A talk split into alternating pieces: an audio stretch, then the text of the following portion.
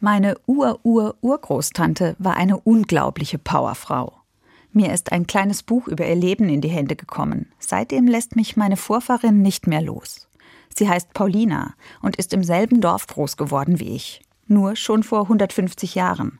Und mit dem Unterschied, dass sie mit 16 schon von zu Hause weggegangen ist.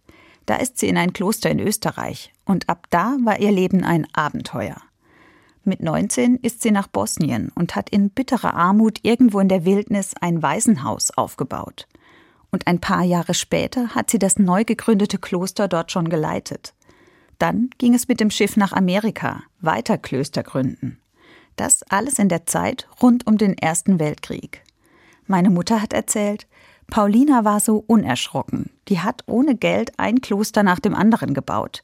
Die hatte ein Gottvertrauen, das war fast schon unverschämt. In dem Buch über Paulina lese ich das genauso. Und das ist auch der Punkt, der mich an ihr so fasziniert. Abenteuerlustig und mutig sind ja viele, die könnte ich auch alle bewundern. Pipi Langstrumpf zum Beispiel oder Reinhold Messner. Nur den einen Unterschied macht meine Ur-Ur-Urgroßtante. Sie hat ihre ganzen Großprojekte, die Reisen und ihre Leitungsaufgaben angepackt, obwohl sie nichts hatte keine Absicherung und kein Geld. Sie hatte eben nur ihr unverschämt großes Gottvertrauen. Sie war überzeugt, mit Gott gibt es immer und überall eine Lösung.